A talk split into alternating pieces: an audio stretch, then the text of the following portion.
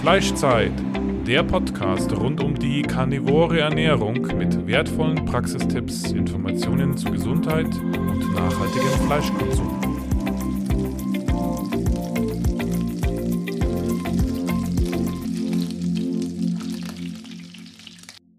Wir möchten dir unseren Partner vorstellen. Carnivoro.de bietet Supplemente rund um die karnivore Ernährung in höchster Bio-Weidequalität. Wertvolle Innereien wie getrocknete Leber, Herz, Milz, Knochenmark oder ein Innereienmix. Nicht nur die Mineralien, sondern auch die Vitamine sind durch die schonende Gefriertrocknung zu 95% erhalten. Auch Knochenbrühe gibt es in praktischer Pulverform zum Auflösen ohne Zusätze, ganz natürlich mit einem hohen Anteil an Kollagen.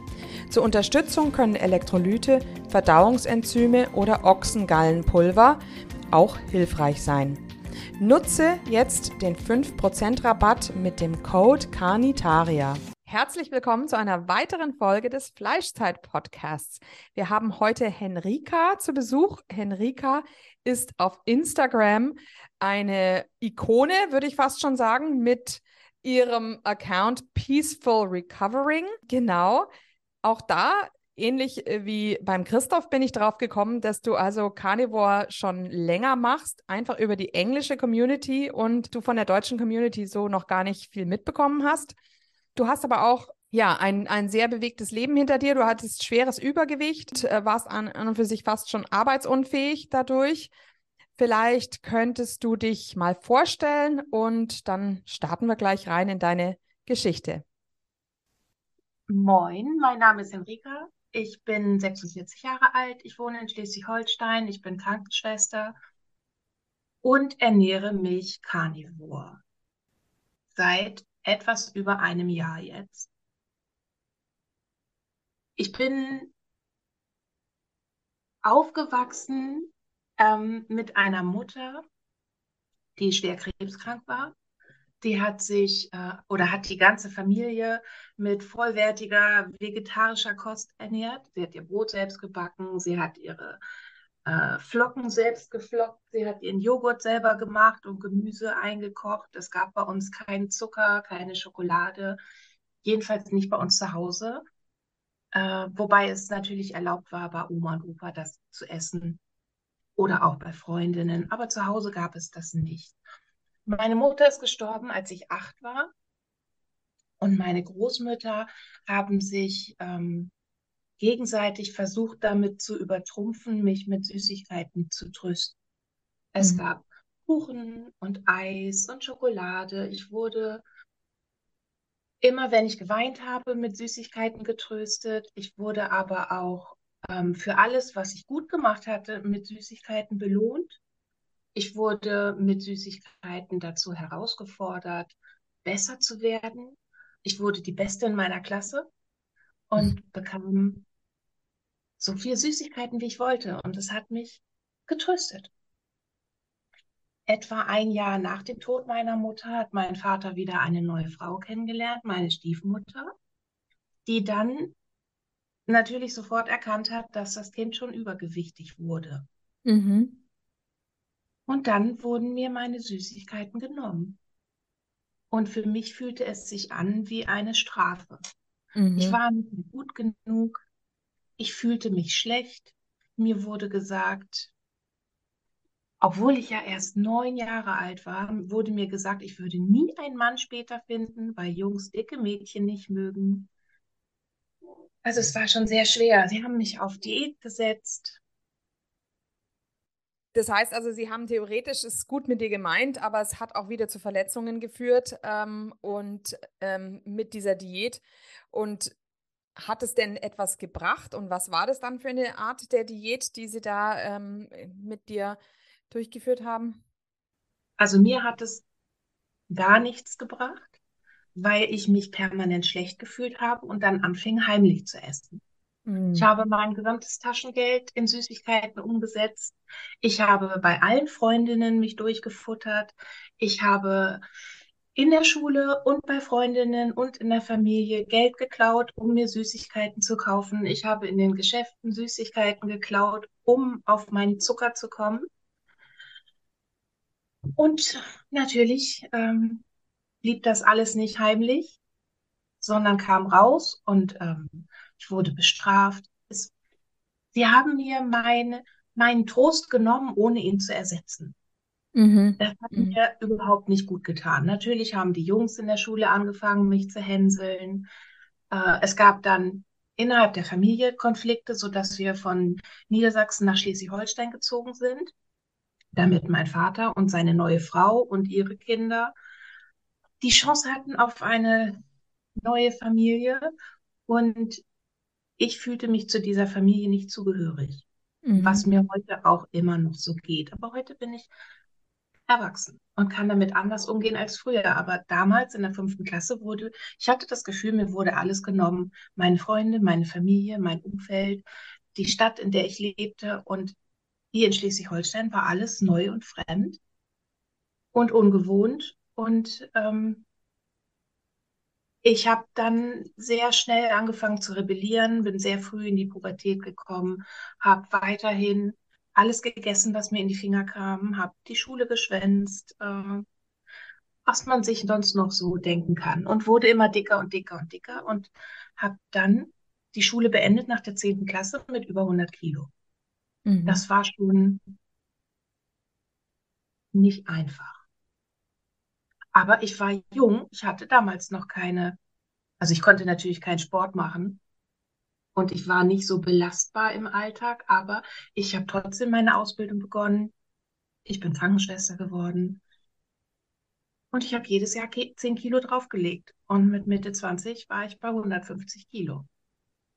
Das war dann zu viel. Obwohl ich Mhm. noch jung war und obwohl ich gearbeitet habe und immer, immer unterwegs war, waren diese 150 Kilo zu viel. Aber ich bin trotzdem schwanger geworden und dann meinen Sohn bekommen mit 160 Kilo.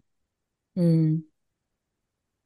Ja, ja, interessant. Also ähm, ich denke, viele werden sich in diesem auch wiedersehen. Also wie gesagt, mein, das ganze Taschengeld für Süßigkeiten auszugeben, das war bei mir auch so. Mir wurde auch gesagt, ähm, so wie du im Moment ausschaust, wirst du keinen gescheiten Mann bekommen. Also diese Sprüche, das ist einfach, das ist anscheinend irgendwie ja in der in den Familien gang und gäbe, dass sowas dann immer wieder rausrutscht.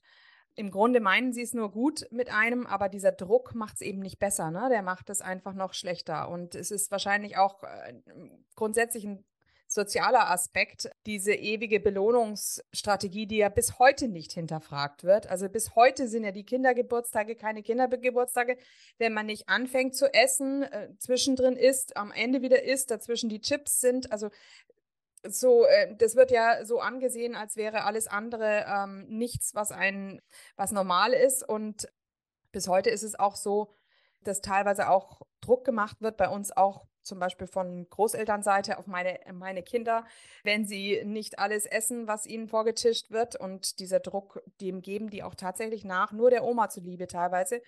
Also das, da bricht mir es wieder das Herz. Genau. Ja, aber deine Geschichte geht noch weiter. Heute ist ja dein Sohn erwachsen und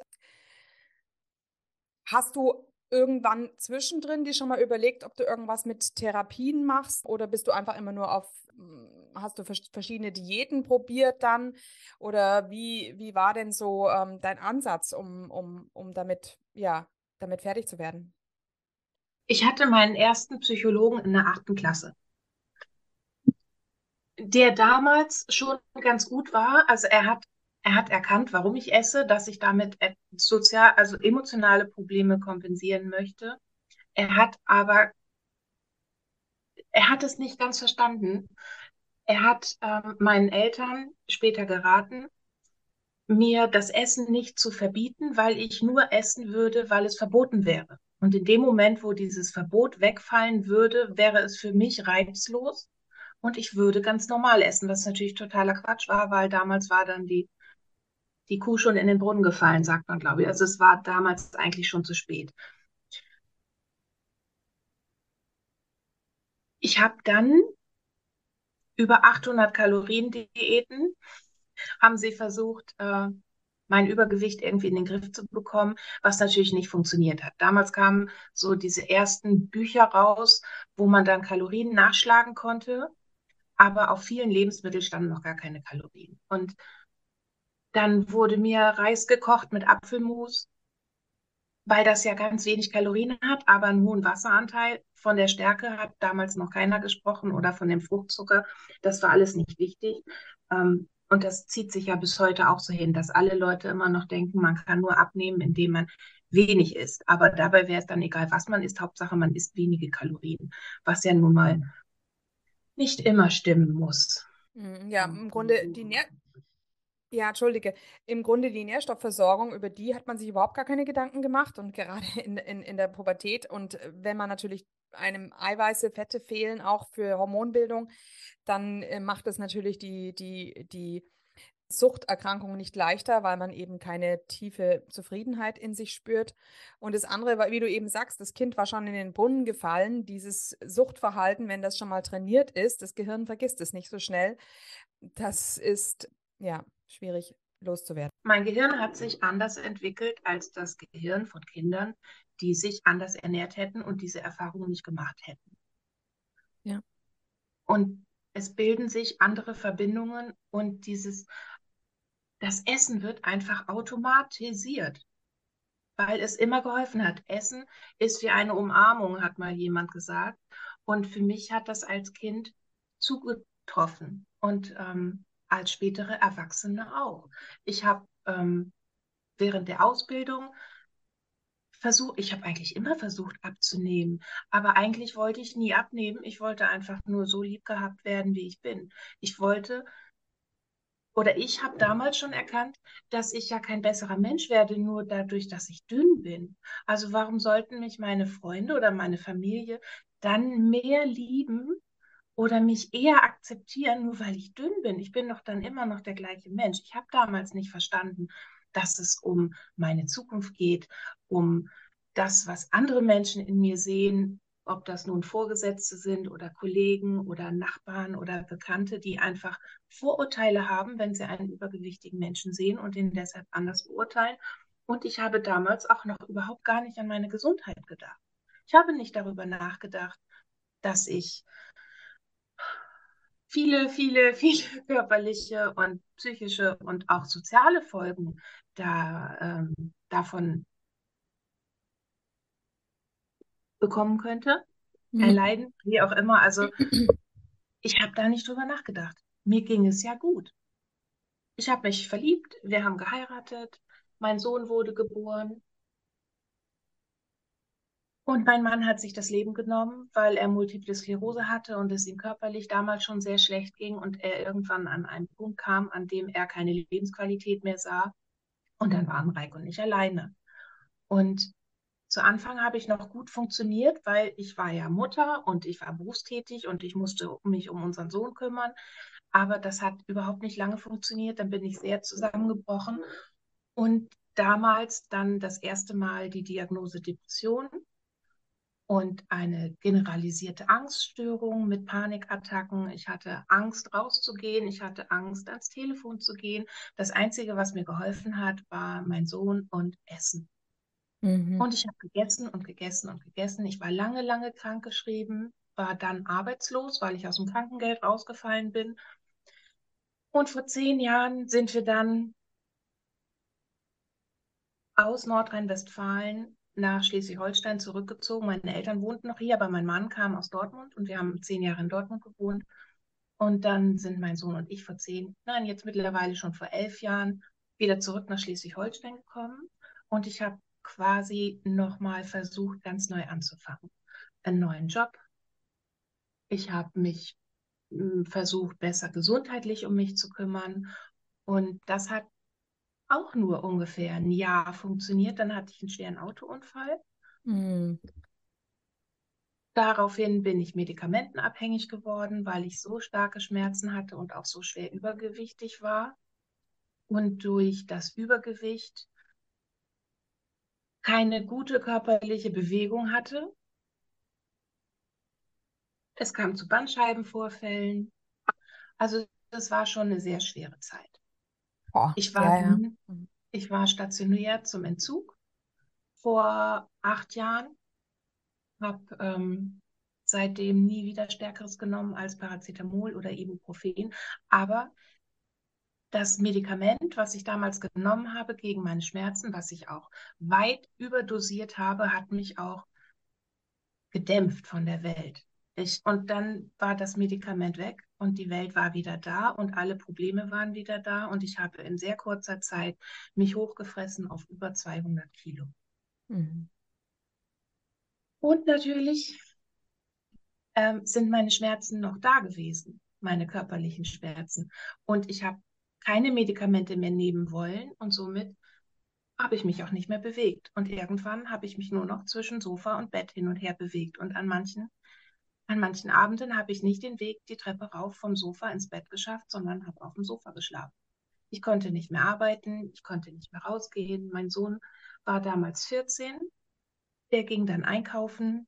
Er musste zur Bank gehen und Geld abheben. Er hat sich um alles gekümmert. Und ich habe es verdrängt. Und vor vier Jahren hat er seinen Realschulabschluss gemacht und hat zu mir gesagt, Mama, ich möchte nicht, dass du mit mir zur Schulabschlussfeier kommst, das ist mir peinlich. Und dann habe ich immer noch vier Wochen gebraucht, um das zu verstehen und zu denken, ich muss jetzt etwas verändern. Es hat noch vier Wochen gedauert und dann habe ich mir eine neue Waage gekauft und habe angefangen, meine Kalorien zu zählen, erstmal für eine Woche, um zu gucken, wo stehe ich überhaupt, wie viel esse ich überhaupt und wie viel könnte ich davon weglassen. Das war vor vier Jahren. Es hat mir zwei Jahre gut getan. Und nach diesen zwei Jahren bekam ich die Diagnose ähm, Insulinresistenz, Fettleber. Und mein damaliger Arzt sagte, fragte mich, ob ich schon mal von der ketogenen Ernährung gehört hatte. Das war vor zwei Jahren im Mai. Und seitdem ernähre ich mich keto, beziehungsweise jetzt ja seit etwas über einem Jahr Carnivore. Mhm. Ja, also Wahnsinn. Ja, du hast natürlich auch, auch ganz schöne Schicksalsschläge hinter dir, ne? Mit dem Tod deines Mannes dann auch noch. Das ist natürlich auch etwas, was man nicht so leicht wegsteckt und wo es dann auch schwer ist, nach vorne zu schauen. Ja. Ja, sehr, sehr berührend. Das heißt, du hattest also unheimlich viel Glück, dass dieser Arzt dann auch Keto vorgeschlagen hat, weil das eben die einzige Möglichkeit war, auch die Probleme wie Insulinresistenz oder wahrscheinlich auch Gelenkprobleme oder wenn du Bandscheibenvorfall hattest, sowas zu, zu, zu lösen. Auch wenn das Kalorienzählen äh, vermutlich ähm, eine Zeit lang auch zu einer Abnahme geführt hat, ne? Aber wahrscheinlich nicht mhm. unbedingt zu einer, zu einer, zu einer Gesundung. Nein, aber den wenigsten Menschen, die abnehmen wollen, geht es um Gesundheit. Sie wollen dünner sein. Sie wollen gesellschaftlich akzeptiert werden. Vielleicht wollen sie auch weniger Schmerzen haben, sich besser bewegen können. Aber die meisten nennen nicht als erste Sache, dass sie gesünder sein möchten. Und nur weil ich abnehme, bedeutet das nicht automatisch, dass ich auch sofort gesünder werde. Also ich kann auch mit 1000 Kalorien am Tag abnehmen, aber wenn ich diese 1000 Kalorien nur in Form von Schokolade esse, ernähre ich mich nicht gesund und werde dadurch auch keine Gesundheit erlangen. Mhm. Das war damals eine Gemeinschaftspraxis und die Ärztin sagte zu mir, wenn ich schon Kohlenhydrate esse, dann sollte ich doch auf Vollkornprodukte achten. Also habe ich Vollkornreis gekauft, und Vollkornnudeln und Vollkornbrötchen und Brot. Und ich habe mich den ganzen Tag von Vollkornprodukten, von Haferflocken, von Milchprodukten und Obst ernährt. Und auch viel Gemüse. Aber das war ja deshalb trotzdem nicht alles richtig. Und an dem Tag, an dem die Ärztin nicht da war und ich zu ihrem Kollegen kam und er sagte, ja, Sie haben da aber eine ordentliche Verfettung Ihrer Leber. Ich hatte schon Druckschmerzen, mir tat alles weh, mein Oberbauch war aufgebläht. Und er sagte, sie sollten gar keine Kohlenhydrate essen. Ich so, wie soll das denn gehen? Also ich esse vegan, ich esse locker 300 Gramm Kohlenhydrate am Tag. Wie soll ich denn keine Kohlenhydrate essen? Das geht doch gar nicht. Und hatte trotz meines Wissens und meiner Arbeit in der Krankenpflege hatte ich überhaupt keine Ahnung davon, warum man sich Low Carb ernähren könnte müsste oder sollte. Überhaupt nicht. und habe immer gedacht, naja, all die Menschen, diese Frauen, die sagen, sie essen Low Carb, das war eigentlich nur das Klischee, was man aus dem Fernsehen kannte. Diese mhm. dünnen Tennis, Tennismuttis, die nur Salat essen und Cola Light trinken oder ihr Hühnchen. Das war alles nichts für mich. Und dann habe ich aber gedacht, okay, vielleicht kann ich mich da mal ein bisschen schlau machen. Und dann habe ich eine ganze Weile darüber nachgedacht und gelesen und recherchiert. Und dann habe ich mich wieder mit ihnen getroffen und gesagt, okay, wir machen das. Und dann habe ich mich auf drei Monate eingelassen und das war sehr schwer. Also der Anfang für mich war, wie soll, was sollte ich überhaupt essen? Aber nach einer Woche, also eigentlich nach fünf Tagen kam ich in Ketose und ich war glücklich. Und mir ging es so gut. Und die Wochen und Monate danach ging es mir so gut, dass ich nach den drei Monaten sagte, okay, ich mache das mal noch eine Weile weiter. Und es hat mir gut getan. Und nach einem Jahr habe ich eine Histaminintoleranz entwickelt, eine Soja- und Erbsenproteinallergie beziehungsweise Überempfindlichkeit. Ich habe damals ja noch vegan gegessen, Keto-Vegan. Und ich habe keine Möglichkeit gesehen, meinen Eiweißbedarf zu decken, wenn ich weiter Low Carb esse, wenn ich kein Erbsen- und kein Sojaprotein mehr zu mir nehmen konnte. Mhm. Und dann habe ich wieder angefangen, Käse und Eier zu essen für eine ganze Weile. Das hat aber nicht ausgereicht. Ich hatte weiterhin gesundheitliche Probleme. Ich fühlte mich nicht gut. Ich habe auch nicht mehr abgenommen. Und dann stolperten wir über ein YouTube-Video über die karnivore Ernährung und ich dachte nur, das geht doch nicht. Man kann doch nicht nur Fleisch essen oder nur Eier.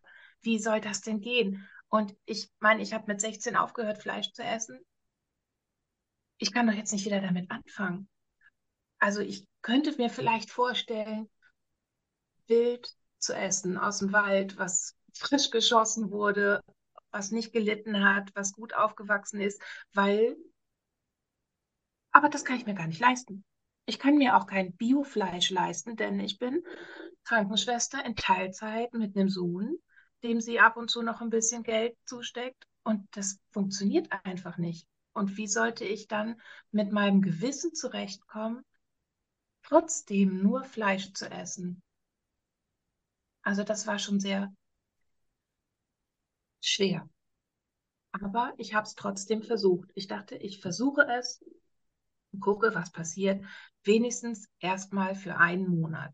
Und dann habe ich auf drei Monate verlängert. Und mir ging es gut. Mir ging es körperlich so gut, mhm. dass ich also, geblieben bin.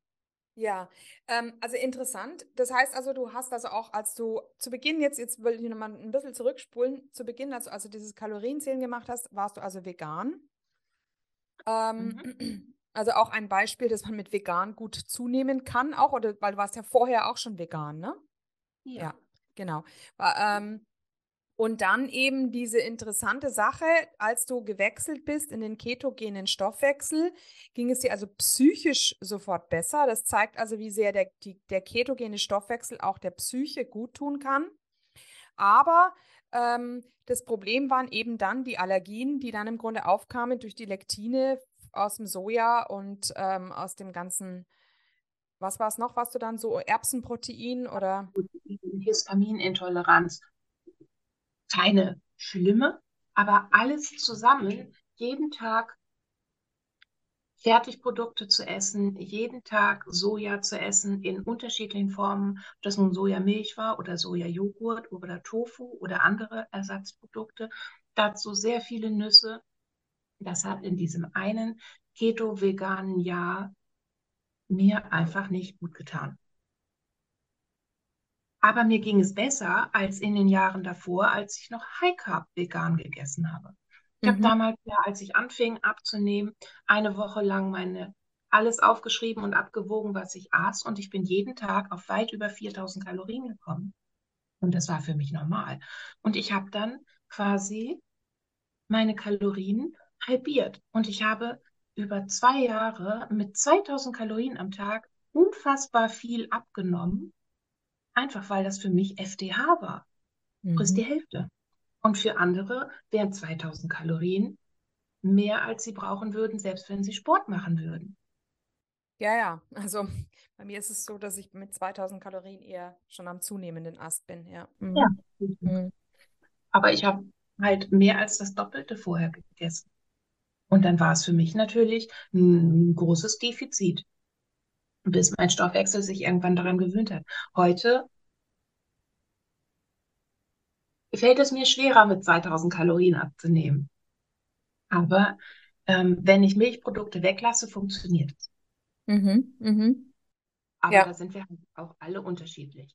Ja, ja, ja. Und auch mit Carnivore macht man natürlich dann seine ähm, Experimente. Wie sieht's denn ähm, der, die, die, über die berichtest du eben auch immer. Ich kann also alle Leute ermutigen, da auch ähm, reinzuschauen in deinen Account. Es geht eben auch um psychologische Aspekte, weil, was wir natürlich auch oft bei Carnivore erleben, ist, dass ähm, wir natürlich nach wie vor, wenn man vorher Essstörungen hatte, dann auch immer noch Probleme damit hat. Es ist nicht auf einen Schlag alles vorbei. Unser Gehirn ist eben äh, dopaminresistent geworden und möchte seine Dosis haben. Und ähm, so gibt es dann wahrscheinlich ja gewisse Situationen, wo man dann eben ähm, auch mal wieder über die, über die Stränge schlägt und versucht damit umzugehen. Ich wurde jetzt auch gebeten, einen Podcast demnächst mal zum Thema Dopamin zu machen. Aber genau, müssen wir mal schauen, ob ich da jemanden adäquaten finde. Jetzt wollte ich aber doch noch mal ganz kurz noch mal zurück. Wie ist es denn mit der karnivoren Ernährung? Ist also auf alle Fälle diese aller allergischen Probleme sind besser geworden? Ich weiß nicht, hattest du dann auch bei diesem Keto, hattest du auch Darmprobleme oder Verdauungsprobleme? Und bei diesem Keto mit dem Soja oder war das nur allergisch eher? Nein, das waren, waren Hautreaktionen, es war permanente Müdigkeit, es waren Verdauungsbeschwerden, es waren Kopfschmerzen. Und das alles zusammen ergab ein eher unklares Krankheitsbild. Ich war bei meinem Hausarzt, nachdem ich das zweite Mal Covid hatte und habe mich einfach schlecht gefühlt. Und nachdem das mehrere Wochen anhielt, meinte er, er würde auf Long-Covid-Symptome tippen. Und ich habe gesagt, nein, das möchte ich aber nicht. Und dann habe ich ihn gefragt, was er denn vermuten würde, wenn ich eben nicht Covid gehabt hätte und mich das damals nicht so aus der Bahn geworfen hätte. Und dann hat er sich meine Werte nochmal angeschaut und dann sagte er, dann würde ich sie jetzt an einen Allergologen weiterschicken und gucken, ob es dort Nahrungsmittelunverträglichkeiten gibt. Und genau das haben wir gemacht und genau das kam dann dabei auch heraus. Ja, ja. Und du hattest also auch noch an, weil du hast ja gesagt, du hast viele Schmerzmittel genommen. Gegen, gegen was waren das dann für Schmerzen, die du hattest? Und ähm, wie, wie sieht es denn da jetzt aus? Ich hatte sehr früh in meinem Leben eine Schmerzsymptomatik. Ich habe mit Anfang 20 Migräne bekommen. Und mein damaliger Hausarzt hat mir damals schon Opioide verschrieben, weil die billig waren.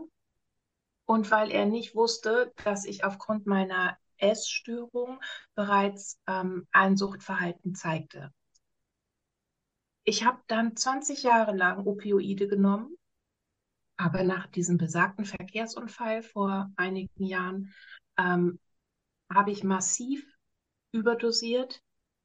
Ich habe geraucht, ich habe getrunken, ich habe gegessen, ich habe alles, was mir Dopamin geben könnte, getan, außer Sport. Mhm. Ich habe alles benutzt, um mein Leben auszublenden, weil ich so furchtbar fand, wo ich war, wie es mir ging, was mir alles passiert ist, dass ich mich damit überhaupt nicht konfrontieren wollte. Hätte ich Zugang gehabt zu harten Drogen, hätte ich sie bestimmt genommen. Auch in dem Wissen, dass es mir damit eigentlich überhaupt nicht gut gehen würde, einfach nur um aus diesem Leben, aus der Situation zu fliehen. Und ich, mir ging es besonders schlecht damit, weil mir immer gesagt wurde, aber du hast doch ein Kind, du musst doch für dein Kind stark sein und du musst doch für dein Kind Gesundheit, gesund sein. Und ich immer merkte, ich kann das aber nicht. Ich kann nicht für jemand anders mich zusammenreißen. Ich kann das nur für mich und ich bin es mir aber nicht wert.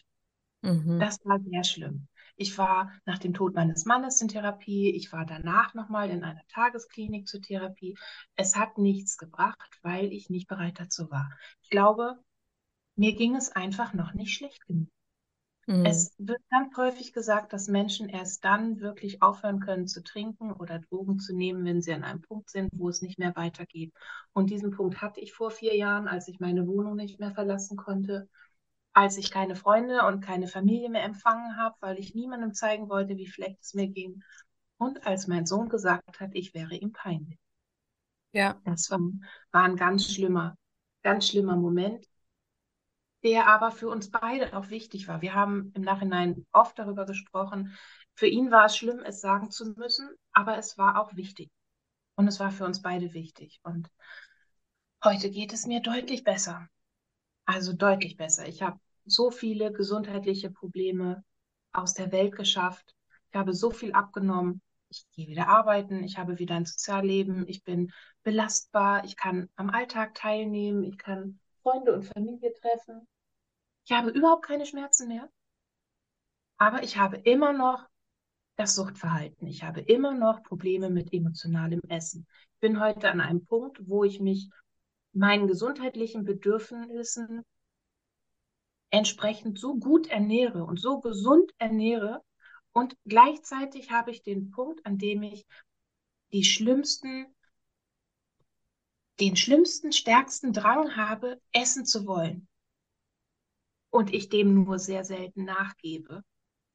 Aber trotzdem habe ich früher nie Essanfälle gehabt. Ich habe früher einfach alles gegessen, was ich wollte und habe mir nichts verboten. Und ich gehöre auch nicht zu denen, die sich Carnivore ernähren und die sagen, ich habe gar keine Gelüste mehr.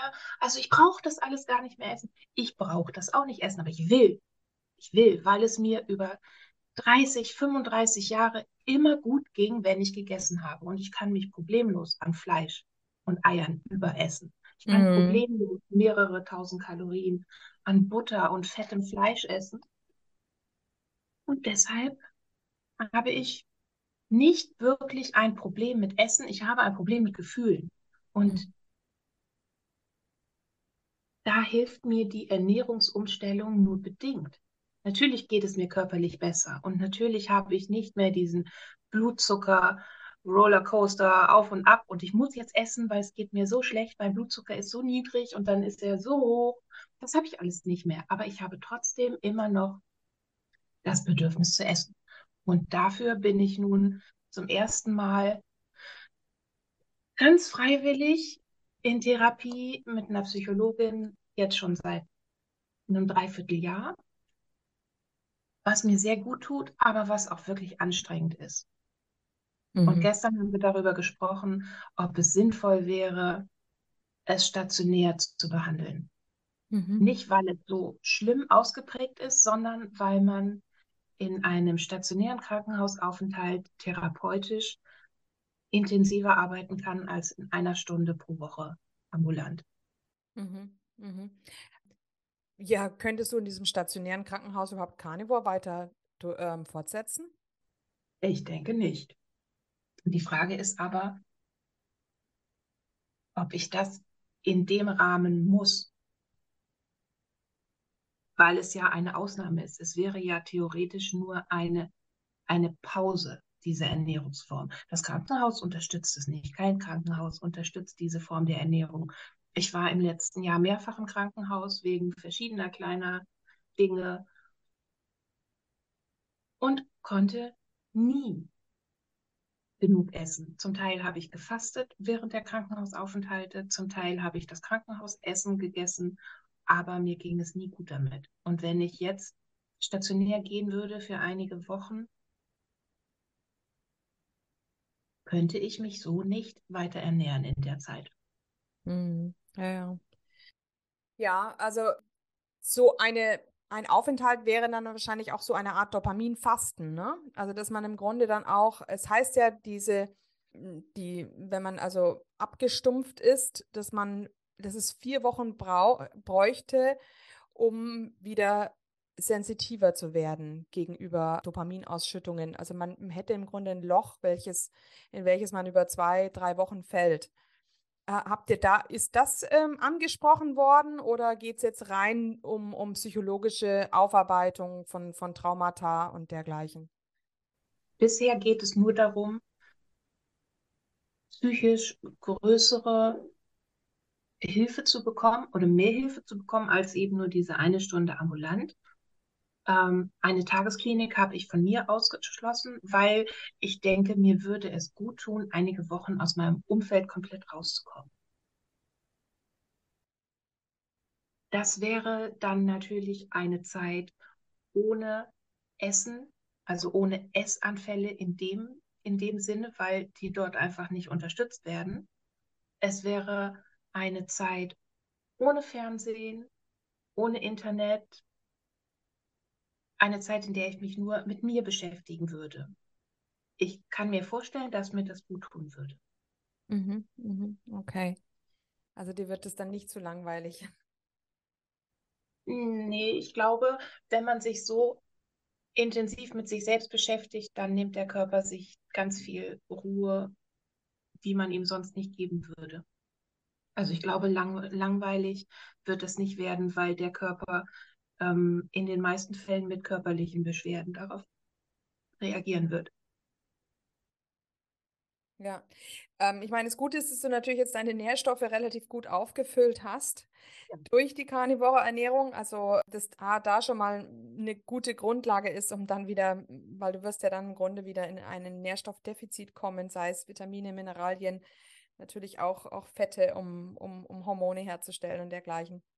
Natürlich, die werden mich nämlich nicht ernst nehmen mit meinen speziellen Bedürfnissen zu essen. Sie werden mich mit Sicherheit auf eine kalorienreduzierte, fettarme, ballaststoffreiche Ernährung setzen. Schwer. Das ist jetzt aber, also was interessant ist, ist es im Grunde hm, sehr schön, dass du da jetzt ehrlich bist, dass es eben bei vielen Karnivoren eben auch der Fall ist, dass sie immer noch sagen, sie, sie haben gewisse Gelüste und schaffen es nicht, das einzuhalten, was sie sich vornehmen, ja. Also von dem her ist es, ist das, wenn man da eben schon diese psychische, ja, oder die Sucht ein, oder ein Mensch von Sucht ist, dann ist es einfach, ist es auch keine absolute Heilung von einem, mhm. einem Schlag auf den anderen. Also in meinen, in meinen Augen nicht. Es gibt, wie wir alle wissen, ganz viele Menschen, die davon sehr, sehr, sehr profitieren von dieser Form der Ernährung, die dann auch, aber vielleicht vorher auch einfach ein anderes Problem hatten, weil wir eben alle unterschiedlich sind und alle unterschiedlich funktionieren. Wer ein Problem mit Gefühlen hat und sie sein Leben lang vermieden hat, muss lernen, sie auszuhalten oder sich eben der Wurzel dieses Übels nicht zu stellen. Und das ist aber etwas, was ich möchte. Ich möchte nicht mehr bis an mein Lebensende nur irgendwelche Symptome dieser Essstörung oder meiner Depression behandeln, sondern ich möchte das Problem, was dem zugrunde liegt, behandeln. Und das ist das, was ganz viele nicht verstehen. Die sagen dann einfach, ja, du musst doch nur bisschen weniger essen und dich mehr bewegen und haben eigentlich überhaupt gar keine Ahnung, was dahinter steckt. Ich meine, zu einem Alkoholiker sagt man auch nicht, naja, aber es ist Sonntag, du kannst doch ruhig mal ein Bier trinken. Würde niemand tun. Ja. Weißt du, wie groß eigentlich überhaupt bei Essstörungen die Prozentsätze der Heilungen sind? Die sind, glaube ich, sehr gering, gell? Habe ich keine Ahnung. Ich weiß nur, dass viele Menschen sich am Magen operieren lassen, um sich nicht mit dem zugrunde liegenden Problem beschäftigen zu müssen und dass sie dann abnehmen, aber überhaupt nichts über sich lernen und nichts an ihrem Leben und an ihren Essgewohnheiten verändern. Und damit mache ich mich immer unbeliebt, wenn ich das sage. Aber selbst für mich mit einem BMI von weit über 60 damals und mich nicht mehr bewegen können, meine Wohnung nicht mehr verlassen zu können, war es nie. Ich wollte so eine OP nicht, weil ich wusste, ich könnte niemals stolz sein auf diese Form der Abnahme. Ich, weil ich das nicht, ich hätte an mir selbst resigniert. Ja, ich hätte mich operieren lassen und ja, ich hätte bestimmt auch abgenommen und vielleicht wäre ich heute, hätte ich viel mehr abgenommen, als ich bisher abgenommen habe aber auf eine ganz andere Art und Weise und ich hätte nichts an meinem Leben verändert. Also nichts ich wär, wäre nicht an mir gewachsen. Ich hätte nichts über mich gelernt. Ich hätte nicht erkannt, wie viel Kraft in mir steckt was ich kann, was ich mir zutrauen kann. Das hätte ich alles nicht gelernt und ich wäre nie stolz auf mich gewesen. Nie so stolz, wie ich es heute sein kann, weil das, was ich gemacht habe, habe ich aus eigener Kraft erreicht. Und für mich kam das einfach nicht in Frage. Aber es gibt ganz viele, die damit abnehmen und die dann aber vielleicht auch nie so ein starkes Problem mit emotionalem Essen hatten. Mhm. Wir hatten schon mal jemanden im Podcast, der eben da auch eine Magenverkleinerung hatte und die Magenverkleinerung ist aber dann so stark ausgefallen, dass sie im Grunde nur winzige Mengen zu sich nehmen konnte und ähm, die ist dann auch, und die Insulinresistenz war dann aber nicht weg und sie ist dann eben auch in den schweren Unterzucker ab und zu gekommen, wenn sie also, wenn sie nur eine Handvoll Beeren gegessen hat. Also das war richtig krass. Und soweit ich das auch mitbekommen habe, bei diesen Magen-Bypass-OPs ist es ja auch so, dass die, der Bypass findet ja auch statt beim Dünndarm. Und dann ist im Grunde das Problem, dass du ja nicht mehr die ganz, volle Länge deines Dünndarms hast.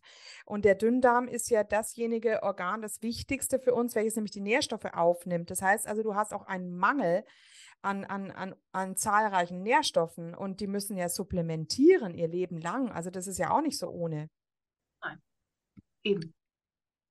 Ich kann jeden verstehen, der so eine OP macht, machen lässt, wenn er ein, an einem bestimmten Punkt im Leben angekommen ist und vielleicht schon viel versucht hat, um abzunehmen und es nicht funktioniert hat. Aber ich glaube nicht, dass es die Lösung ist für alle.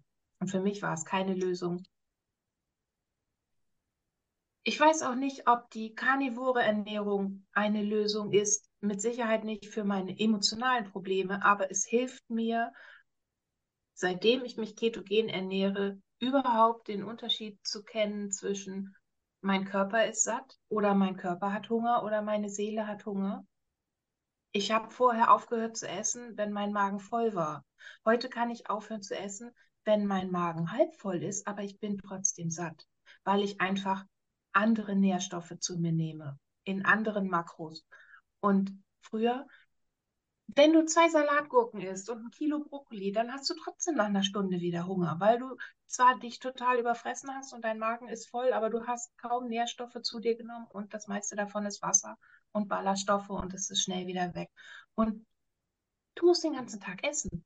Ich habe den ganzen Tag gegessen und das ist heute nicht mehr so. Und das ist so ein Freiheitsgefühl, nicht mehr permanent essen zu müssen und zu erkennen, ich muss jetzt gar nicht essen, weil das ist gar nicht mein Körper, der da gerade Hunger hat. Das schenkt mir sehr viel Freiheit und sehr viel Frieden. Aber das Bedürfnis zu essen, wenn ich traurig bin, wenn ich wütend bin, wenn ich verärgert bin, gefrustet, verängstigt, wenn ich Schmerzen habe, wenn es mir allgemein nicht gut geht, ist Essen immer noch das Mittel der Wahl. Mhm, mhm. Also du kannst im Grunde auch sagen, grundsätzlich diese äh, die Depression in dem Sinne ist, ist schon verflogen, aber das Problem ist eben immer noch das, das Suchtverhalten, ne? Es ist alles weg. Alle meine psychischen Probleme sind weg. Es ist alles weg. Sogar meine, meine Essstörung, meine Binge-Eating-Essstörung, die schon vor 20 Jahren diagnostiziert wurde, ist weg, weil ich nicht mehr in diese ich erfülle nicht mehr die Voraussetzungen, also die Menge an Essanfällen, die in einem bestimmten Zeitraum vorkommen müssen, damit es rechtfertigt, diese Essstörung zu haben, das ist alles nicht mehr vorhanden. Mhm. Aber das Suchtverhalten ist immer noch da.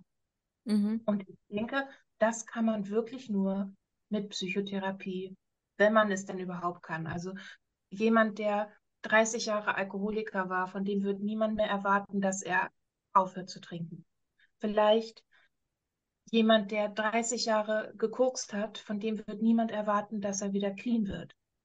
Aber jemand, der 30 Jahre gegessen hat, dem wird gesagt, naja, du musst doch nur ein bisschen weniger essen. Das ist doch eine Frage der Disziplin.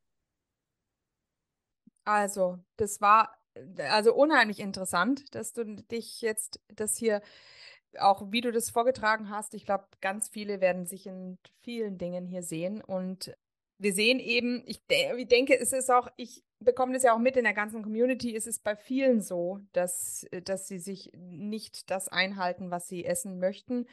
Ich eingeschlossen. Bei mir ist es auch so, dass ich mich auch mal, eben wie du sagst, man kann sich auch am Fleisch überessen. Also ja, bei mir, bei mir ist das Vorportionieren auch sehr wichtig. Und ähm, aber grundsätzlich trotzdem ist es so, dass wir eben psychisch uns wesentlich klarer fühlen, als es jemals vorher war. Ne? Ich habe auch eben auch die sozialen Aspekte. Dieses, also dass bei uns irgendwie Streit, Streitereien oder dergleichen ausbrechen. Das ist eigentlich, was früher an der Tagesordnung war und es lag sicherlich auch an mir. Vielleicht eben auch an meinem Mann. ja, ja, stimmt. Ich weiß noch, ich weiß noch, es, es gab einmal eine Szene, ich glaube, da war er auch noch im, ähm, wo er total durchgedreht ist, weil er irgendwelche Lilien eingesammelt hat vom, vom Fluss und die wollte er in unseren Teich einsetzen und die Kinder haben irgendwie die Lilie geknickt. Und da, und da ist uns richtig aufgefallen, er hatte gerade davor, ich glaube, er hatte ein paar Stück Kuchen gegessen davor. und äh, ja, also das äh, erlebe ich eben auch immer noch oder auch im, im, Bekanntenkreis. Dieses, einfach dieses Durchdrehen oder so, das ist einfach, ähm, also diese, diese Stabilität, die man psychisch einfach hat durch die karnivore Ernährung, ist schon ist schon Gold wert und ähm, das möchte ich auch nie mehr missen. Also ja. Aber das sehen wir ja auch bei unseren Kindern. Wenn wir sie mit Zucker füttern, sind sie überdreht und aufgeregt und laut und können nicht still sitzen. Aber die wenigsten schließen daraus einen Umkehrschluss und beziehen das auf ihre eigene Ernährung als Erwachsene und was sich daraus entwickelt hat und ähm, wollen das auch gar nicht annehmen, weil sie ja dann zugeben müssten, dass sie vielleicht etwas ändern könnten, was die ja die wenigsten Menschen nicht wollen. Veränderung ist zwar gut, aber wir wollen ja Veränderung, ohne dafür etwas tun zu müssen. So funktionieren wir als Menschen, ja. Ja. Ja, ja, und das Gesellschaftliche ist eben einfach auch immer noch, ich meine, dem hast du dich jetzt komplett entsagt. Also du bist ja ähm, da komplett raus. Ich muss sagen, ich eigentlich auch. Ich tue einer Gesellschaft mich eigentlich nie ähm, anpassen und deshalb irgendwie essen oder dergleichen. Aber es gibt viele Leute, natürlich im Geschäftlichen, die können da nicht aus und viele Kinder, die wollen da nicht aus. Ähm, und ähm, das ist dieses, dieses ganze ja, gesellschaftliche Druck, ähm, dieser Druck, man muss äh, mitessen, ähm, der ist äh, schon sehr hart. Ja. Und der macht das Ganze allgemein einfach schlimmer im Moment auch wahrscheinlich für viele Menschen, ja. Ja, aber in dem Moment, wo andere, wo wir andere dazu bringen, das Schlechte zu essen, was wir selber essen, rechtfertigen wir ja für uns, dass andere das auch machen und deshalb kann das ja gar nicht so schlimm sein. Und deshalb finden das, also ich hatte früher immer Freundinnen, mit denen ich gegessen habe. Das waren alles immer dünne Freundinnen, aber mit mir konnten sie essen, was sie wollten. Und mit anderen Freundinnen sind sie zum Sport gegangen oder zum Tanzen. Aber mit mir konnte man abends auf dem Sofa sitzen und zwei Kilo Käse essen und Wein trinken und Baguette essen. Dafür war ich immer gut. Und heute bin ich das nicht mehr. Mhm. Heute habe ich an solchen Tagen grundsätzlich Fastentage, weil ich das einfach nicht mehr möchte. Genau, ja. Ist bei mir auch so, dass ich auch vor kurzem waren wir auf eine, auf eine Hütte bei einem größeren Geburtstag, wo es also ein Mehrgänge-Menü gab. Und da habe ich also auch von Anfang an gesagt, nein. Ich, ich habe auch abends keinen Hunger mehr. Also, oder auch, auch mit, beim Kollegen essen. Ich habe abends keinen Hunger mehr. Ich esse meistens am Vormittag und dann am Nachmittag und dann ist Schluss. Und äh, ich schalte es aber auch nicht aus bis zum Abend. Ähm, da wird mir der Hunger zu groß. Und ähm, außerdem ist im, in dem Essen, wenn ich ausgehe, ja ohnehin so viel Pflanzenöl drin oder sonst was. Also da habe ich jetzt auch kein großes Interesse dran. Oder man fühlt sich mit den Unmengen an Ballaststoffen, fühle ich mich dann auch nicht wohl im Magen. Mich würden jetzt vielleicht nochmal zwei, drei Sachen bei dir interessieren, und zwar die, deinen Schlaf. Hast du da äh, Veränderungen bemerkt? Als ich das erste Mal in Ketose kam, habe ich geschlafen wie ein Baby und seitdem hat sich das auch nicht nennenswert verändert. Also ich gehe früh schlafen, Ich bin sehr früh wach. Ich bin jeden Morgen vor halb sechs, vor fünf Uhr wach, ohne Wecker. Ich schlafe gut. Ich brauche nicht mehr viel schlafen, aber das, was ich schlafe, hat mehr Qualität. Also mir geht es damit toll. Ich war früher eine Nachteule, ich war die ganze Nacht wach. Ich bis spät in den Morgen oder sagen wir bis früh in den Morgenstunden und habe dann tagsüber sehr viel geschlafen. Ich brauchte Mittagsschlaf, aber ich hatte halt damals auch das schwere Übergewicht und Schlafapnoen und Schnarchen und ich habe zwölf Stunden schlafen können und ich war trotzdem nicht wach. Und heute schlafe ich sechs Stunden und brauche keinen Mittagsschlaf und kann den ganzen, ich habe so viel Energie, was ich früher nie hatte.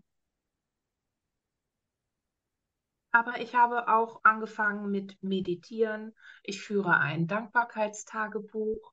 Mhm. Ich gehe jeden Abend, bevor ich schlafen gehe, nochmal raus. In meinem Schlafzimmer findet nichts statt, außer Meditieren und Schlafen. Ansonsten liege ich nicht im Bett zum Lesen, ich esse nicht im Bett, ich gucke kein Fern im Bett. Mein Bett ist zum Schlafen oder zum Meditieren. Und das hat sich über die Jahre, die letzten beiden Jahre, einfach eingebürgert. Wenn ich ins Bett gehe, bin ich müde und schlafe ein und liege nicht mehr noch eine Stunde wach, so wie früher. Kann ich auch bestätigen, dass ich eigentlich, eigentlich relativ gut einschlafe. Gut, eine Viertelstunde oder vielleicht maximal eine halbe Stunde mal im Bett liegen, bis man dann wirklich einschläft. Also ich schaffe es jetzt nicht wie mein Mann, der dreht sich um und nach einer Minute schnarcht er. Also das ist Wahnsinn. Vielleicht ist das so ein Männerding. Ich weiß nicht, also ich kenne viele Männer, die so sind. Genau, ich glaube auch. Dieses, dieses, dieses, die machen ähm, Schublade auf, Schublade zu und dann, also die machen dann die Schublade Tag zu und die Schublade Nacht auf und zack. Und bei uns Frauen ist es doch, sagt man doch immer, alle Schubladen fallen gleichzeitig auf und alles kommt durcheinander. Genau. Ähm, und ja, du hast aber auch, also von wegen Dopamin und dergleichen, du hast natürlich jetzt Kaffee hattest du jetzt komplett abgesetzt. Aber auch, das war jetzt auch nicht das absolute Wundermittel ähm, dagegen, dass man mal über die Stränge schlägt, ne? Nein, aber wenn ich, also ich habe dann einen Kaffee gefunden, der mir schmeckte und ich trinke Kaffee immer stark und schwarz. Und ich kann auch nach fünf Tassen Kaffee am Mittag, kann ich trotzdem abends schlafen, Gott sei Dank. Aber ich habe gemerkt, dass ich mehr Kaffee konsumiere um auf diese Art und Weise an mein Dopamin zu kommen. Und ich das einfach nicht mehr wollte. Mhm. Und jetzt habe ich knapp drei Wochen den Kaffee komplett weggelassen, auch vorher schon meinen entkoffeinierten Kaffee und hatte ja nun heute das erste Mal wieder eine Tasse entkoffeinierten Kaffee und der schmeckt ganz wundervoll und es geht mir gut damit. Und nun werde ich die nächsten eine Woche, zehn Tage mal gucken, meinen Kaffee trinken und sehen, ob ich mich anders fühle als zu der Zeit, als ich gar keinen Kaffee getrunken habe. Und ob das auch emotional etwas mit mir macht. Mhm. Vielleicht ist es ein, ein gutes Mittel, um meinen emotionalen, meine emotionalen Bedürfnisse auszubalancieren, weil Kaffee, entkoffeinierter Kaffee in dem Fall, mir ja körperlich, also vielleicht nicht schädigt, nicht, nicht schadet. Auch wenn es Menschen gibt, die sagen, Kaffee ist ganz schädlich und man sollte ihn komplett weglassen. Vielleicht komme ich da irgendwann mal hin. Ich würde es toll finden, wirklich nur Fleisch zu essen mit Salz und nur Wasser zu trinken. Ich würde mich sehr frei damit fühlen, aber ich glaube, so weit bin ich einfach noch nicht. Ja. Das ist eben, es, es überkommt einen dann so ein Gefühl der Leere oder beziehungsweise dieses, wenn das wenn das Verlangen nach äh, eigentlich nach dieser Dopaminausschüttung ja losgeht, ist ja davor, dieses Verlangen davor, ist ja das, was einen dazu treibt, irgendetwas zu tun. Ne? In dem Moment ist es eben schwierig, wenn man also dieses Verlangen hat nach diesem Dopaminkick. In dem Moment ist es eben schwierig, dann da standhaft zu bleiben. Und mit dem entkoffinierten Kaffee hast du dann wenigstens nochmal den Geschmack. Das ist ja auch schon mal super. Und es ist sogar entkoffinierter Bio-Kaffee. Mm. ja. Mal ja. schauen, wie lange ich mir den leisten kann. okay, mhm. ja, interessant. Gut, ja, um vielleicht noch eine letzte Sache. Wie geht es deinem Sohn? Wie ernährt sich der? Ich weiß nicht, wie er sich ernährt. Er ernährt sich vegetarisch, das weiß ich. Er ist ja nun inzwischen ausgezogen ähm, wohnt in Kiel und studiert. Aber er ist einer der wenigen Menschen in meinem Leben, die wissen, wie ich mich heute ernähre. Ganz viele in meinem Bekanntenkreis wissen das noch nicht, weil ich einfach noch nicht so weit bin und weil ich denke, es gibt Wichtigeres über mich zu wissen, als wie ich mich ernähre. Ähm, aber er könnte sich so nicht ernähren. Habe ich ja früher auch immer gesagt. Und das, obwohl er ähm, Chemie studiert und vorher sein Fachabitur im Ernährungssektor gemacht hat, äh, wird ihnen halt immer noch beigebracht, wie man essen soll. ja, Und ja. mehr will ich dazu gar nicht sagen. Ja. Nee, genau. Das, jeder muss seinen eigenen Weg gehen und ähm, das ist auch, man kann den anderen eben auch nicht belehren, sondern jeder, jeder muss äh, da selber hinkommen. Man kann die Menschen nicht ändern und man, die wollen auch nicht missioniert werden. Niemand will gesagt bekommen, ständig und ständig und ständig, dass das, was er isst, falsch ist. Und du musst doch aber und du solltest und du könntest doch. Nein, man kann sie nur mit leckerem Essen verführen und vielleicht mit den eigenen positiven Veränderungen. Und ich glaube, anders funktioniert das nicht. Anders funktioniert es nicht für die Menschen, die vegan essen und es funktioniert nicht für die, die nur Fleisch essen und es funktioniert funktioniert einfach nicht. Man kann Menschen nicht ändern. Man kann nur mit Beispiel, mit dem eigenen Beispiel vorangehen. Ja, genau. Ja, das war doch eigentlich ein schönes Schlusswort. Also, ich danke dir unheimlich, dass du deine Geschichte mit uns geteilt hast. Es war sehr spannend und sehr ergreifend und aber auch erhellend und für viele vielleicht ähm, ja etwas, woraus wir eigentlich alle ein bisschen lernen können und uns auch selber ein bisschen trösten können. Also du hast auch eine positive Sicht der Dinge und das finde ich auch ganz, ganz toll. Nicht nur positiv, sondern auch sehr realistisch. Äh, du bist eben nicht idealistisch, sondern du bist realistisch und aber gleichzeitig positiv ähm, eingestellt und das finde ich ganz, ganz toll. Ja, okay. Also vielen Dank. Gut, wir bleiben in Kontakt und bin gespannt, wie es weitergeht bei deiner, bei deinem Peaceful Recovering, bei deiner Reise. Ja, ich auch. Okay, ja, schön. Also, mach's gut, ne? Tschüss. Danke. Tschüss. Und hier unser Haftungsausschluss. Alle Inhalte im Podcast werden von uns mit größter Sorgfalt recherchiert und publiziert. Dennoch übernehmen wir keine Haftung für die Richtigkeit, Vollständigkeit oder Aktualität der Informationen. Sie stellen unsere persönliche, subjektive Meinung dar und ersetzen auch keine medizinische Diagnose oder ärztliche Beratung. Dasselbe gilt für unsere Gäste. Konsultieren Sie bei Fragen oder Beschwerden immer Ihren behandelnden Arzt.